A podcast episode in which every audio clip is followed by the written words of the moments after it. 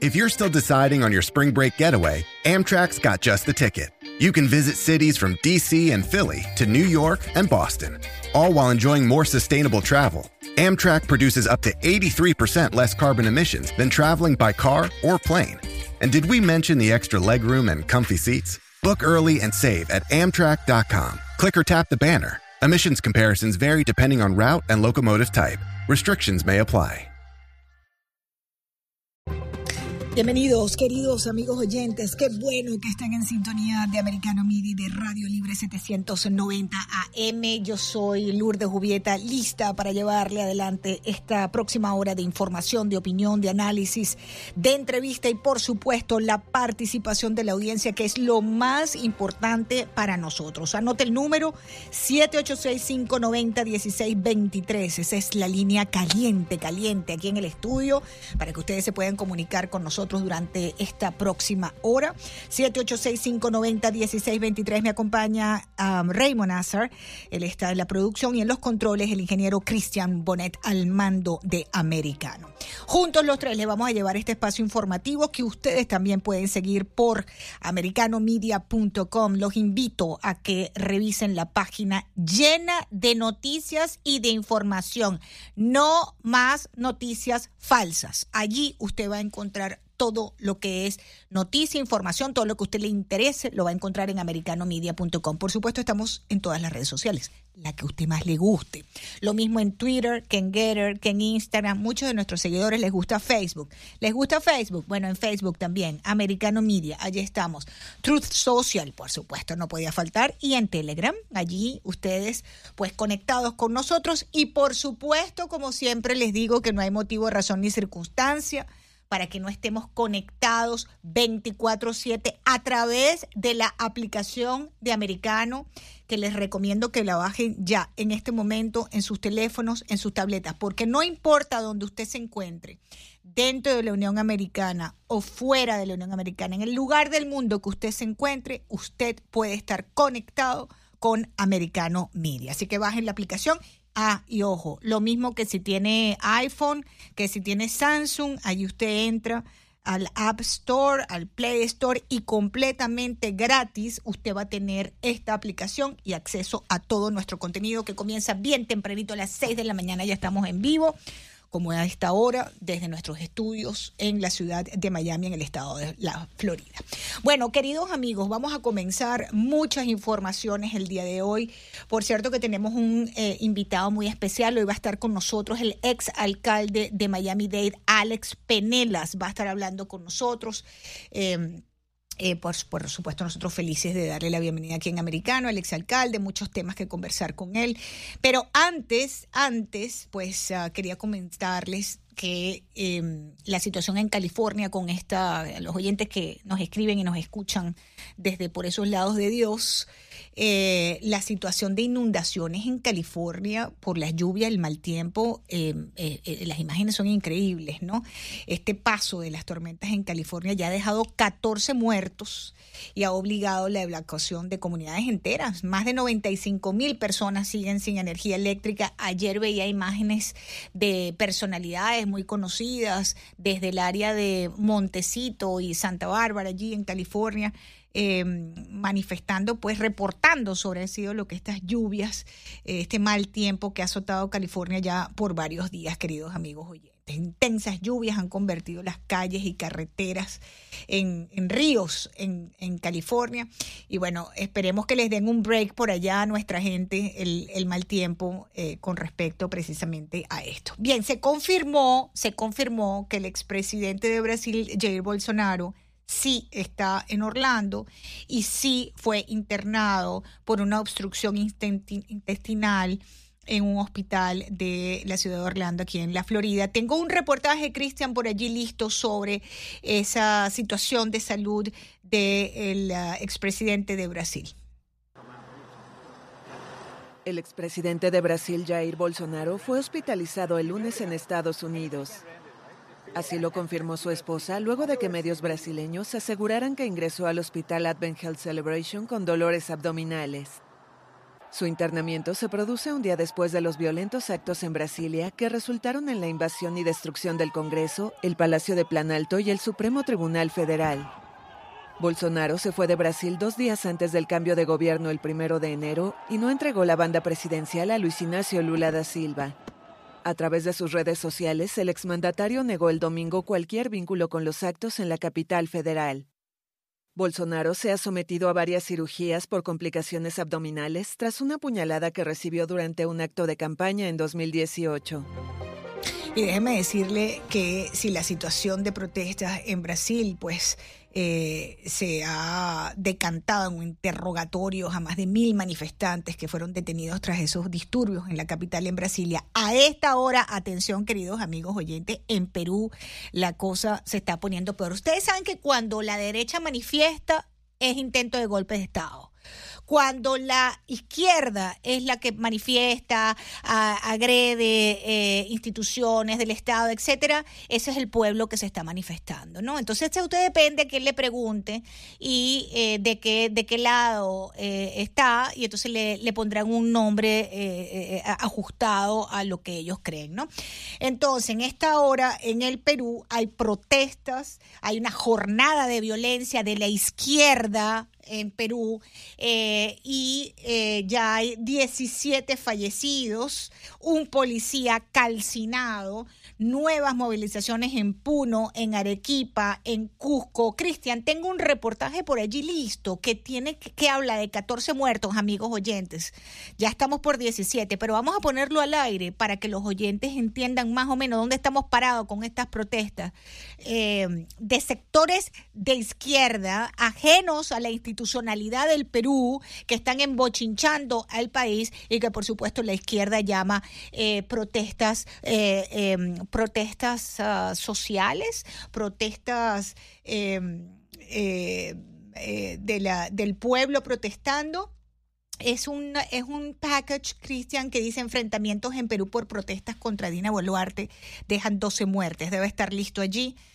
si lo tenemos listo, vamos a colocarlo al aire, por favor fallecidos que han dejado los enfrentamientos entre manifestantes y fuerzas de seguridad en la ciudad peruana de Juliaca se elevó a 12 a lo largo de este lunes 9 de enero con lo que el número de decesos desde el inicio de las protestas creció a 41 en todo el país. La Defensoría del Pueblo informó en un reporte que las 12 personas murieron por enfrentamientos con las fuerzas del orden, menos de una hora después de un informe previo en el que señalaban la muerte de nueve manifestantes en las protestas que exigen la renuncia de la presidenta Dina Boluarte, el cierre del Congreso, el adelanto de elecciones y la convocatoria de una asamblea constituyente. La Defensoría exigió a las fuerzas del orden hacer un uso legal necesario y proporcional de la fuerza, y exhortó al Ministerio Público a realizar una investigación que permita esclarecer los hechos. Aunque hasta el momento no se ha hecho pública la identidad de las víctimas mortales de este lunes, las autoridades médicas de la provincia de San Román dieron detalles de los cuatro primeros fallecidos, todos ellos hombres de entre 30 y 50 años de edad. A raíz de las muertes en las protestas de diciembre pasado,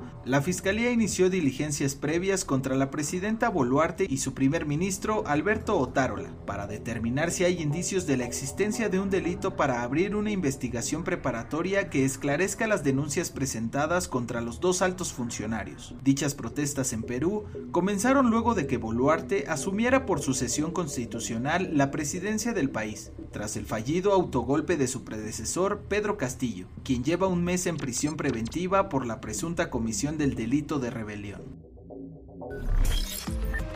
Mis queridos amigos oyentes, en Perú un intento de golpe de Estado del presidente que terminó con el presidente detenido, por supuesto, Dina Boluarte, siguiendo lo que dice la Constitución, es la presidenta, eh, ya ha convocado a elecciones adelantadas, pero ¿qué pasa? La izquierda...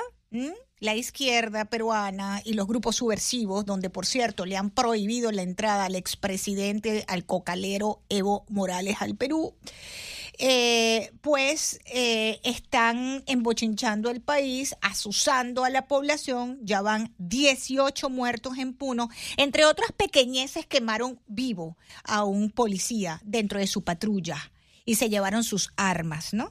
Esto, eh, queridos amigos oyentes, pues es señalado por estos presidentes de izquierda a nivel internacional como el pueblo, la voluntad del pueblo manifestándose. Pero lo de, lo de Brasil sí, por supuesto, es hay que ajusticiar al presidente porque el expresidente está involucrado sin evidencias, porque nadie ha demostrado que el expresidente Jair Bolsonaro esté involucrado en absolutamente nada. Bueno, que traigan las pruebas y entonces ahí pues se puede hablar de esa narrativa que están creando en torno a la figura de Jair Bolsonaro. Dicho esto, queridos amigos oyentes, avanzamos en la pauta. Eh, les decía que en breve va a estar con nosotros el exalcalde de Miami-Dade, Alex Penelas. Él es um, abogado, consultor político, demócrata y eh, lo hemos querido invitar para conversar de distintos temas, pero entre otros la renuncia de eh, Manny Díaz. Manny Díaz ha renunciado como eh, presidente del Partido Demócrata de la Florida, con efecto inmediato. Esto evidentemente se veía venir porque no han podido tener peores resultados en un estado de la Florida, los demócratas, como estos del 8 de noviembre, ¿verdad? El 8 de noviembre, pues aquello fue una paliza terrible para eh, los eh, candidatos del Partido Demócrata y bueno, muchos ya estaban pidiendo que fuera eh, Manny Díaz quien renunciara a ese cargo por no haber podido llevar al partido algún triunfo electoral. Vamos a hacer una pausa y al regreso vamos a hablar de todos estos temas. Yo soy Lourdes Jubieta ya regresamos. Shipping can make or break a sale, so optimize how you ship your orders with ShipStation. They make it easy to automate and manage orders no matter how big your business grows. And they might even be able to help reduce shipping and warehouse costs. So optimize and keep up your momentum for growth with ShipStation. Sign up for your free 60-day trial now at shipstation.com and use the code POD. That's shipstation.com with the code POD.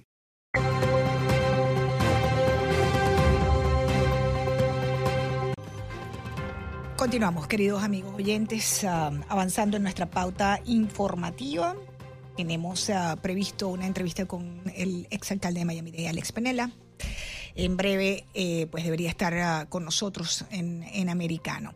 Bien, avanzando también, eh, queridos oyentes, eh, algo importante que debemos mencionar es lo que está pasando en, en Irán. ¿no? En Irán tenemos una situación eh, de em, situación ya que sobrepasa ya lo tenemos, que ya que sobrepasa ¿no? lo, que podamos nosotros avisorar en el mundo en estas épocas, que son estas ejecuciones y condenas. Hoy vamos a estar conversando también sobre ese tema, pero déjenme darle la bienvenida al exalcalde de Miami-Dade, Alex Penela. Cristian, ¿dónde están los aplausos para el exalcalde, por favor? Le damos la bienvenida a Meracano. Alcalde Penelas, le saluda Lourdes Jubieta. Gracias por acompañarme. ¿Cómo no, Lourdes? ¿Cómo estás tú? Muy buenas, muy buenas tardes y muchas felicidades en el año nuevo. Igualmente, muchas felicidades para usted. Déjeme recordarle algo a los oyentes. Nuestro, nuestro invitado fue ocho años alcalde de Miami-Dade, pero les cuento algo. La revista People dijo en 1999 que era el político más sexy de los Estados Unidos. Y luego en el 2004 se retiró a la vida privada, se convirtió en papá, avanzó su, su agenda pues privada de trabajo, etcétera. Luego tuvo el año pasado la esperanza de muchos era que Alex Penelas volviera al ruedo político, volvió al ruedo político, estamos viendo cómo está el Partido Demócrata en la Florida. Alcalde, la gente dice que usted tiene que volver, pero volver de frente al Partido Demócrata. ¿Usted ha considerado algo de eso, alcalde? No, no, no, de ninguna forma. Yo, mira, yo, yo he sido eh, demócrata desde que me inscribí a votar a los 18 años, pero eh, eh, y, y, y, siempre he apoyado las personas que yo creo que son más capaces para las posiciones. Yo he apoyado candidatos demócratas, he apoyado candidatos republicanos, siempre me considero en mi política, en mi forma de pensar como una persona independiente, donde yo eh, analizo las cosas y voto o actúo eh, de la forma que yo creo que es mejor para la población. O sea, no soy, yo no creo que soy suficientemente partidista, ¿no? para encabezar eh, ninguno de los dos partidos. Sí. Eh, eso requiere, yo creo que otro tipo de estilo y otro tipo de habilidad eh, y, y, no creo que es algo que yo pudiera hacer. Bueno, yo recuerdo en el caso, usted eso que está diciendo lo demostró claramente cuando el caso de Elian González, ¿no? Que le causó varios problemas dentro de la estructura de la disciplina partidista eh, por la decisión que usted tomó con el caso de Elian, que era, era una situación que estaba en el corazón de toda la comunidad, ¿no? Sí, pero era otra época, era una época eh, donde eh, eh, era necesario eh, alzar eh, la voz como comunidad, no como partido, ¿no? Y, y eran, era necesario de que el pueblo, no solo aquí, el pueblo norteamericano entendiera que en Ilián se manifestaba la frustración, las penas, el sufrimiento, el dolor eh, de, ya de varias generaciones del pueblo cubano. Eh, era así, se debía al niño, pero se debía a todos nosotros. Y ese era el momento de, aunque yo nací aquí en los Estados Unidos, nunca he estado en Cuba, desafortunadamente yo nunca he estado en Cuba, yo no conozco donde nacieron mis padres, donde se casaron, donde nacieron mis hermanos, yo no lo conozco, pero lo siento, ¿no? Y, y, era importante poner el partido hacia un lado y hasta cierto punto e, eso fue importante porque me abrió no las puertas de poder por lo menos tener cierto nivel de comunicaciones con los dirigentes del partido en ese momento. Pero hoy en día desafortunadamente eso no se ve eh, Lourdes. La gente eh, de ninguno de los dos partidos Así es. del republicano y demócrata hoy en día es tienes que seguir la línea como es y tienes que si si los líderes dicen A, tú tienes que decir A y no puedes decir otra cosa. Sí. Eh, es, es, triste, es triste que se ha perdido mucha de la independencia eh, de pensar, la independencia de actuar, la independencia de votar, pero ese es el momento que estamos viviendo, ¿no? Un mm. momento de bastante división. No, y que si y si que si tratas de ser un poco más moderado, no importa, el partido que seas un poco más moderado o le das la la oportunidad al, bando contrario de decir, mira, a lo mejor tienen razón, entonces eres un traidor. eres, un, vendido, eres un vendido y eres un traidor. Qué triste, ¿verdad? Porque la política es la negociación, alcalde Penelas.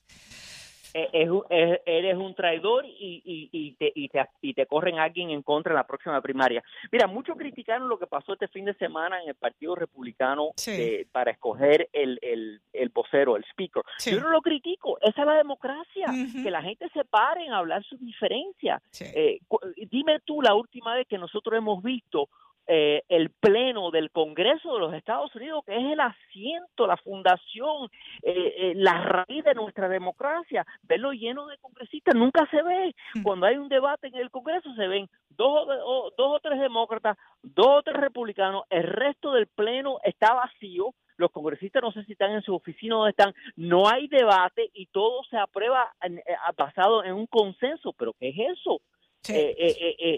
yo, yo, yo, yo, y, yo escuché todas las estaciones de televisión, escuché CNN, escuché Fox, todo el mundo, y yo estaba en desacuerdo con todo el mundo porque lo que se estaba viendo era el desarrollo de la democracia. Tú pudieras decir, bueno, los republicanos se debían haber resuelto sus trapos sucios a puerta cerrada. Bueno, ya eso es otro asunto, ¿no? Correcto. Eso tiene hasta cierto punto su validez. Pero el hecho de que al, al, al, al al vista del, del, mundo se diera un debate eh, energético, eh, con fuerza, con nominaciones, con votaciones. Oye, mira que yo llevo años observando la política. Yo vi más debate, yo vi más entusiasmo, más, más movimiento en el Congreso de los Estados Unidos este fin de semana, yo creo que en los últimos 40 años, yo no lo vi como nada malo, yo no lo vi como malo. ¿Tú me entiendes? Entonces decir, bueno, a tal congresista lo van a castigar porque no votó a favor de Kevin McCarthy. Pero, pero, ¿qué es eso? O lo van a cancelar, lo van a cancelar. ¿Dónde está el voto mío como, como residente? Así es. Que yo elijo a, en el caso mío, Mario Díaz, yo elijo a Mario Díaz Valar. Oye, yo quiero que Mario Díaz Valar vaya ahí a hacer lo que piense que hay que hacer, no votar que sí solamente porque le dijeron que hay que votar que sí. No. Sí. Yo quiero que exista un debate. Pero, pero esos mismos congresistas son muy criticados por su propia base. En el caso de los republicanos, a María Elvira, a Carlos Jiménez o el mismo Mario Díaz Valar, cuando hacen algún, tienen algún tipo de votación que fue una propuesta demócrata o es bipartidista, que vamos a estar claro, alcalde, aquí hay un bipartidismo, ¿no? La intención es llevar las agendas adelante de manera bipartidista, porque no puedes obviar a una parte de la nación. O sea, tú no puedes obviar que aquí hay demócratas, republicanos y además habemos muchos independientes también, ¿no? Entonces uno dice, ya va, eh, eh, es lógico que los políticos negocien y lleguen a acuerdos, eh, para eso están allí, para eso es la política. Como usted dice, no a dedo, no, vota sí o vota no, y ya, eso es, eh, nariciados, ¿no? ¿Por qué hemos llegado hasta aquí, alcalde? ¿Por qué hemos llegado hasta aquí? ¿Qué está pasando? Y por cierto, antes de responder a eso, yo lo, yo lo he dicho, yo, yo, yo he felicitado a a, a Mario, a María Pira, a Carlos Jiménez, por ejemplo, cuando han votado a favor de temas de igualdad, cuando han votado a favor de ciertos temas de control de armas, cosas necesarias. ¿Tú me entiendes? Porque Dentro de su propio partido los critican, no, que es un rino, no, que está votando por, por, por el otro lado, no, o sea, duro para De su propio partido. Hemos llegado a este punto porque, mira, desafortunadamente no, sí, el partido está, el país está muy dividido, pero nuestra forma de elegir los congresistas también se presta al extremismo. Nosotros no dejamos que los independientes, porque muchas personas están abandonando los partidos, ¿no? Y se están inclinando hacia no ser partidistas, o sea, no, no se inscriben ni de republicanos ni, de, ni demócratas, que son las personas más al, al centro. Esas personas no pueden participar en las primarias en las primarias solamente participan las personas de su partido. Correcto. Entonces, ¿quién, quién, quién se ha quedado a participar en esas, esas primarias? Los más extremistas, los más conservadores están en el Partido Republicano, los más eh, liberales están en el Partido eh, Demócrata. Entonces, ¿qué es lo que sucede? los candidatos que surgen de ese proceso, los candidatos que ganan esas primarias, también reflejan esa realidad. Son, en el Demócrata es el más liberal, más progresista, y en el caso de los republicanos es el más eh, conservador. Entonces, si tú sumas a eso el proceso de dibujar o de, designar los distritos, y eh, sobre todo en un estado como el nuestro, que es un proceso netamente controlado por los republicanos, que tienen una super mayoría en la Cámara Alta y la Baja del, del, de la legislatura estatal, produce una situación donde si tú, por ejemplo, aquí en el área donde yo vivo, en Miami Lakes, si tú ganas la primaria republicana, ya tú estás garantizado de ganar. O sea, no hay forma humana, Lourdes, no hay forma humana. De que tengas chance. Claro. Alcalde, permíteme hacer una breve pausa. Estamos conversando con Alex Penela, el exalcalde del condado Miami-Dade. Eh, permítame identificar la emisora y vuelvo con usted, porque quiero preguntarle precisamente sobre eso que usted acaba de mencionar. ¿Qué chance tienen los independientes? Ya venimos. Find a fresh take on a fall getaway to Wilmington, North Carolina and beaches. Enjoy hiking trails in a state park, fresh seafood with a side of live music, and fall festivals galore. Then live it up along the Riverwalk in Wilmington's historic downtown. With three island beaches, Carolina, Curie, and Wrightsville, and a vibrant downtown, you get the best of the Carolina coast all in one place. Plan your fall getaway at WilmingtonandBeachesVacation.com. Thank you.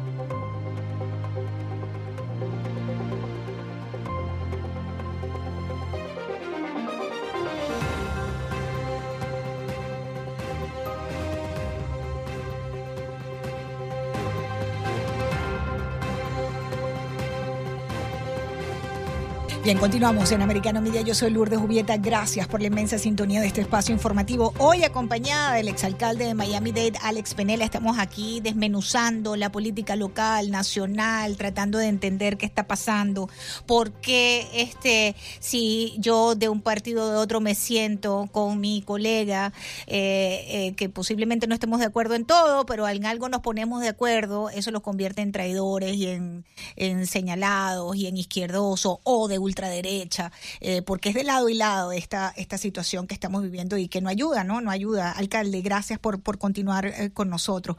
Eh, Cómo no, un placer. Usted nos decía lo difícil que es para una persona independiente aspirar a un cargo político si no tiene esa maquinaria, ¿no? Y en una, tanto republicana como, como demócrata, pero usted en unas declaraciones a mi buena amiga Marilis Llanes decía que la maquinaria republicana en Florida está en un mejor momento que la demócrata, está mejor aceitada, usted le explicaba a Marilis en una entrevista. ¿Por qué es eso? ¿Por qué la republicana está mejor aceitada y da estos resultados del 8 de noviembre frente a la maquinaria del Partido Demócrata que, que hay que decirlo, yo siempre lo digo al aire, alcalde, es uno de los partidos por excelencia de estudio en las grandes universidades en el mundo, como un, un, un partido importantísimo y referencia obligatoria en el estudio de la ciencia política. Bueno, eso yo lo llevo diciendo hace años, eh, no solo en esas declaraciones con Marilis Llano, pero en, en, diversos eh, medios, eh, que se debe en gran parte no solo a la labor de los republicanos, pero la falta de labor y el desastre del Partido Demócrata en los últimos años, eh, Lourdes. y, y, es interesante, y, lo, y podemos decir que en gran parte se basa aquí en el estado de la Florida, porque los resultados de las elecciones del 8 de noviembre presentaron una incógnita muy interesante, porque por mucho que ganaron los republicanos eh, y perdieron los demócratas en la Florida, todo lo contrario pasó en el resto de la nación. Correctamente. Donde, donde, se esperaba la ola roja que no llegó. La ola roja fue solo en la Florida, alcalde nunca llegó. y, históricamente, la historia de este país es muy interesante. En el medio término de un presidente nuevo, partido que sea, republicano o demócrata, las bajas son sustanciales. Eh, el promedio desde la Guerra Segunda Mundial es que el partido en el poder de la Casa Blanca pierde 26 escaños eh, en la Cámara Baja y cuatro en el Senado. En este caso, las bajas de, del Congreso de la Cámara Baja fueron de solamente 10 o 11 y en la Cámara Superior, en el Senado, adquirieron un escaño más. los demás, o sea, podemos decir claramente que este fenómeno se debe única y exclusivamente aquí a la Florida. ¿Por qué puede ser la Florida? Primero, eh, para mí eh, ha habido eh, gran falta de entusiasmo, motivación y organización por parte de los demócratas. Ha habido falta de candidatos de calidad. ha habido falta de recursos Lourdes, e, en la política no se puede ganar sin dinero. Y, y, las grandes fuentes de dinero de contribuciones a nivel del país ya han abandonado la Florida porque antes la Florida era un estado morado que le decía que igual podía ir para un lado o para otro. Lo ganó Clinton, lo ganó Obama, lo ganó eh, eh, muchos demócratas. Ahora no, la última vez que un demócrata ha ganado aquí en estado ya hace casi una década. O sea, eh, todo eso han sido los factores. Y el otro factor que sobre, eh, que, que sobre todo aquí en la parte sur del estado ha sido muy efectivo es el mensaje. Los, los republicanos han sido muy efectivos y yo lo aplaudo porque hay que reconocer cuando la gente hace las cosas bien. Aunque no sea totalmente verdad, pero hay que aplaudirlo. Han básicamente le, le han puesto una etiqueta a los demócratas como que todos somos socialistas y comunista. Y ha pegado, no es verdad, porque yo, yo soy demócrata y, y decir que yo soy eh, eh, socialista o, comunista yo creo que sería... Eh, Un exabrupto. Eh, exactamente, pero ha funcionado, ha funcionado sobre todo con los votantes nuevos, las personas que han llevado a lo mejor menos de 20 años en este país, que ahora por primera vez están participando en el proceso electoral. Es un mensaje que ha sonado eh, y los demócratas no han tenido respuesta, no han podido responder a eso. ¿Usted no cree, alcalde Penelas, que es también porque lamentablemente el Partido Demócrata está como secuestrado por sectores demasiado ultrosos, demasiado a la izquierda? Entonces, cuando uno escucha un Bernie Sanders o a una Ocasio Cortés eh, o, ve aquí a representantes eh, en Washington abrazados, como vimos a Morcastle Powell abrazada con Ocasio Cortés, criticando a los cubanos, no hay posibilidad de ahí no hay posibilidad de voto, ahí inmediatamente se te prenden todas las alarmas si vienes de Nicaragua, Venezuela o Cuba. Pero por otra parte, eh, y tienes toda la razón, pero por otra parte se puede decir que los republicanos han sido secuestrados eh, por una eh, facción casi, casi fascista de la ultraderecha, que, que dicen que, que han robado las elecciones presidenciales, eh, que han ambullado lo que fue un asalto al Capitolio. O sea, también ha habido... De parte y parte. de parte y parte, sin embargo, en la Florida. Creo que ese argumento funcionó a nivel del resto del país, donde muchos votantes dependientes rechazaron a los republicanos por esas razones que acabo de mencionar. Pero aquí en la Florida, aquí en la Florida, oye, el Ron DeSantis, que es un discípulo de Donald Trump, vamos a dar las cosas como son. Ron DeSantis hoy es gobernador gracias a Donald Trump, que lo bautizó en las primarias eh, de, del, eh, del 2018 porque el candidato favorito de los republicanos en ese momento no era Ron DeSantis, era un congresista ya de, ahora no se me pasa el nombre, pero un congresista ya de la parte eh, central del estado. Él bautizó, le puso así su mano a Donald Trump y Donald Trump ganó la primaria de, gobernador. Él es gobernador hoy y favorito de la Casa Blanca gracias a Donald Trump. Vamos a decir las cosas como son.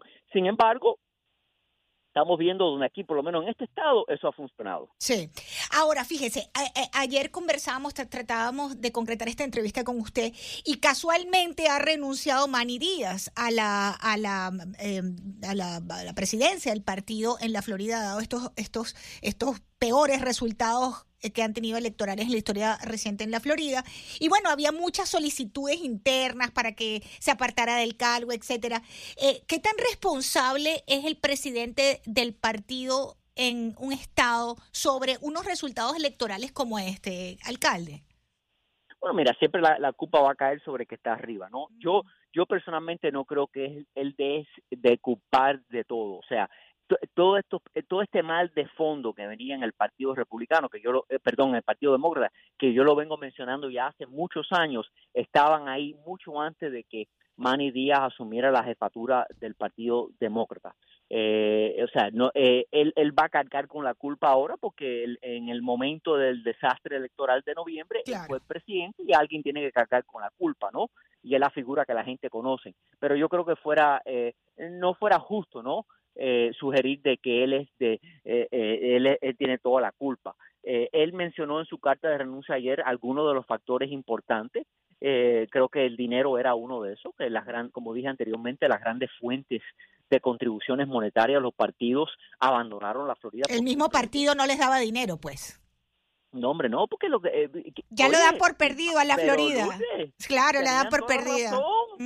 Tenían toda la razón, invirtieron el dinero en otras partes del país y mira los resultados que sacaron. O sea, eh, un buen negociante dice, bueno, yo voy a invertir tanto, ¿cuáles son mis posibilidades de un retorno? Y si tú no ves posibilidad de un retorno de tu inversión, no vas a invertir. Entonces, ¿por qué votar dinero en el Estado cuando no había la maquinaria, no había la organización, los voluntarios, no había el mensaje como te mencioné y las encuestas claramente, eh, el propio, nuestro propio candidato a, la gobernación, perdóname Lourdes, pero fue gobernador como un como republicano, después se cambió a independiente, después volvió a cambiarse para demócrata. Sí, muy malos candidatos, la verdad hay que decirlo también, los candidatos no ayudan. Por favor, sí, por favor. No, y el que perdió pues con DeSantis también, después involucrado en unos escándalos terribles también, y eso, eso perjudica la percepción del votante frente a un partido político, alcalde, ¿no?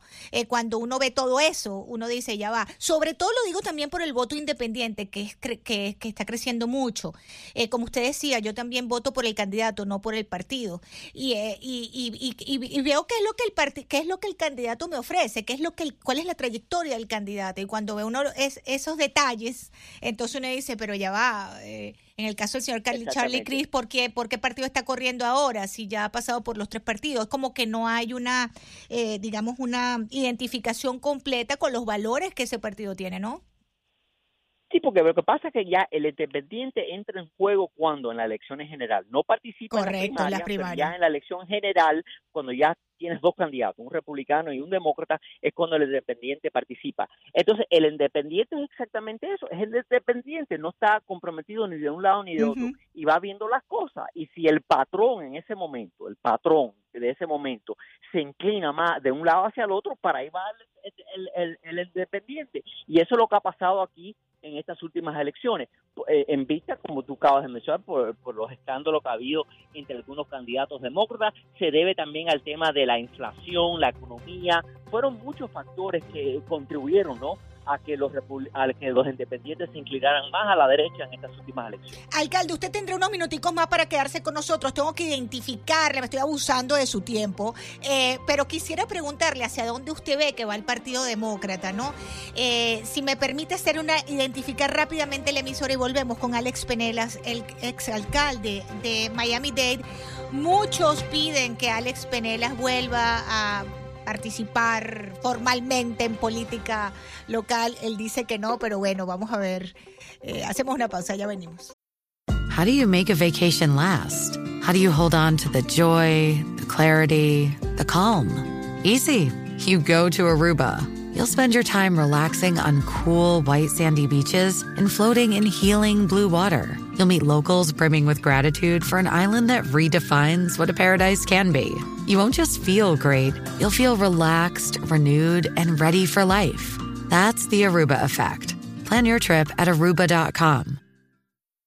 Gracias, queridos amigos oyentes, por continuar en sintonía. 790 AM de Radio Libre Americano Media, em, por supuesto, completamente en vivo. Yo soy Lourdes Jubieta. Hoy acompañada conversando eh, con el exalcalde de Miami-Dade, Alex Penelas. Era muy conocido como el Golden Boy del Partido Demócrata Cubano-Americano, un joven político de Hialeah, la estrella en una época del Partido Demócrata y luego, bueno, se retiró a la vida privada eh, y hoy nos acompaña en América tratando de entender qué está pasando con el Partido Demócrata también y con la política en general, porque, alcalde, todo es política, ¿no? Para donde nos movemos es política esto, ¿no?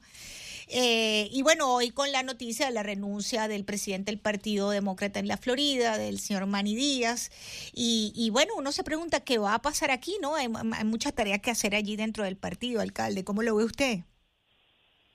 Mira, la, la, política eh, eh, eh, es ciclical, o sea, tiene su, su alta y su baja.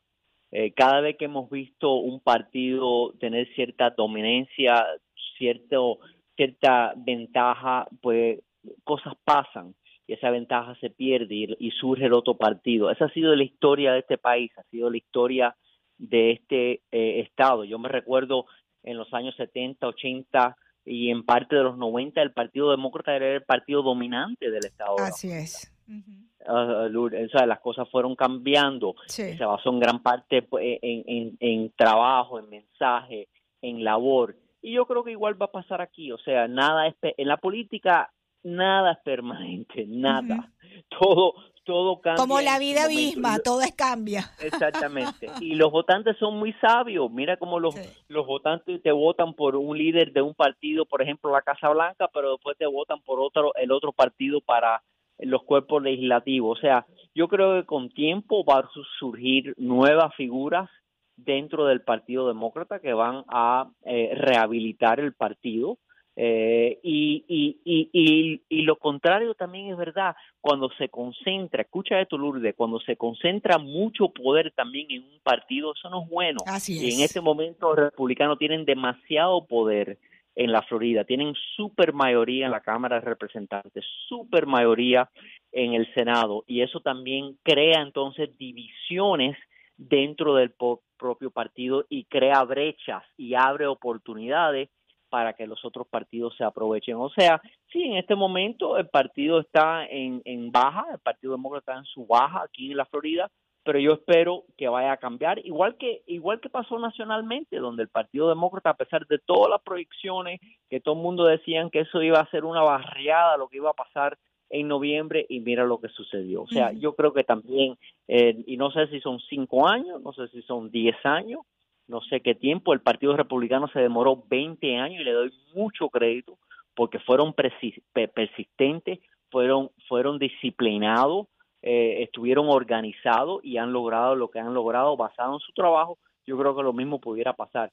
Eh, y, yo, y, y francamente yo creo que tener un balance es bueno, es bueno para el Estado, porque ahora al producirse esta super mayoría ah, por parte de los republicanos, los grandes líderes nacionales van a ignorar la Florida. Antes no se podía ignorar la Florida, porque siempre estaba en duda los votos electorales de este estado. ahora no están en duda, ahora todo el mundo sabe que e, es como California, todo el mundo sabe que todos los, votos electorales de California, mm. que todos los votos electorales de, de Nueva York van a ir a los demócratas. Entonces los, los grandes candidatos eh, eh, nacionales pueden ignoran esos estados y se em concentran en 14 o 15 estados en el centro del, del país eso tampoco es bueno. Correcto. Lo vimos ahora en las elecciones del 8 de noviembre, por lo menos en Arizona, candidatos de allí salidos de verdad del pueblo que conocen sus problemas, de verdad, verdad que no recibían el apoyo del partido, ya fuera demócrata o republicano, porque decían, ese es un enclave republicano o demócrata y ahí no hay chance de cambio.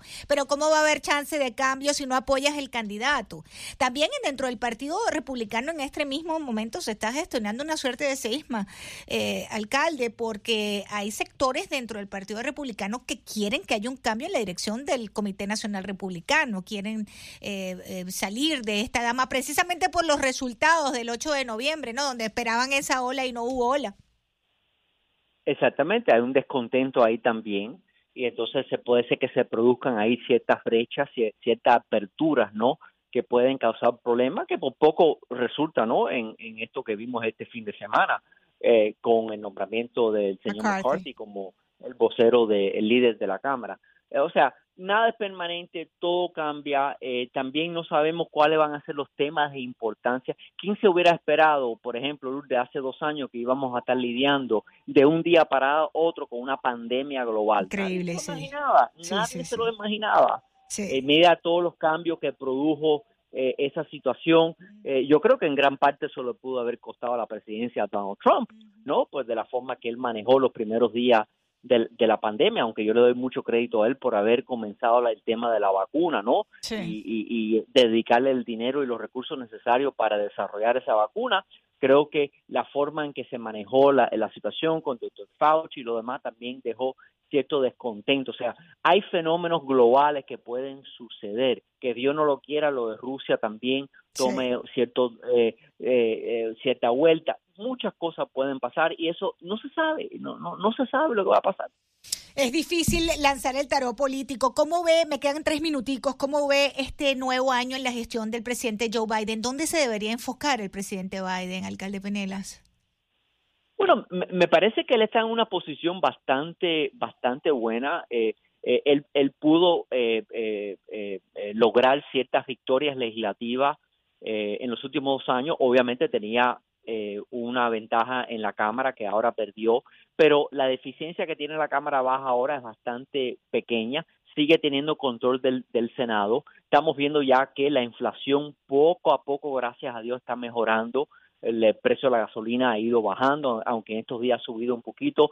Eh, o sea, estamos viendo eh, ciertos movimientos positivos, ¿no? En lo que es eh, la salud económica y médica, la salud médica también del, país. Creo que todo eso pone al, al presidente Biden en una situación más, más fuerte. ¿Quiere decir que está garantizado su reelección? No, no está garantizado su reelección. Yo creo que Ron DeSantis sería un oponente muy formidable al presidente Biden eh, y, y, yo no yo no no me sorprendería no eh, ver eh, que Ron DeSantis corra para la presidencia ¿Cómo, y cómo pueda se, ¿Cómo se imagina esas primarias republicanas que ya el expresidente Trump está allí y que también estuviera su pupilo, ¿no? El, gobernador de Santis. Bueno, vamos a ver si la historia se repite, porque recuérdate que hace hace ya seis años, el gran favorito en ese momento era Jeff Bush. Claro. Que había recaudado 100 millones de dólares. Después estaba Marco Rubio y pensaba que pensaban que Donald Trump era un joke. Sí, sí. Tú sabes, era un show de, de esto de... De, Apprentice. De, Apprentice. Y poco a poco, poco a poco, eran 16, poco a poco fue tumbando uno, después dos, después tres, después cuatro, y al final se quedó él parado solito y le ganó a la Hillary Clinton, que también la gente pensaba que eso iba a ser imposible. Vamos a ver, la historia se pudiera repetir, sí, a, lo mejor Ron DeSantis es el favorito hoy, hoy, pero aún no ha declarado la candidatura y queda mucho tiempo porque de aquí a que se empiecen las primarias el año que, viene es una eternidad. Alex Penel, usted debería tener un programa aquí en Americano con nosotros fijo. Vamos a hablar con el presidente, ah. con Jorge Rizurieta, a ver si lo convence, alcalde.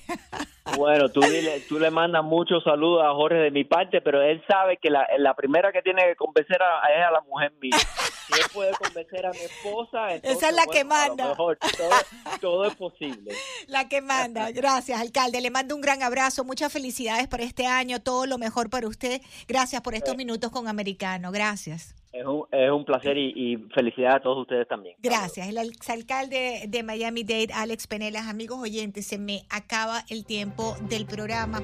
Por supuesto, esta tarde continuamos con ustedes en vivo, en Peligrosamente Juntas, a las 5 de la tarde. No se separen de nuestra señal Americano Media, Radio Libre 790. Bajen la aplicación en sus teléfonos y, por supuesto, síganos en nuestra página web americanomedia.com. Gracias.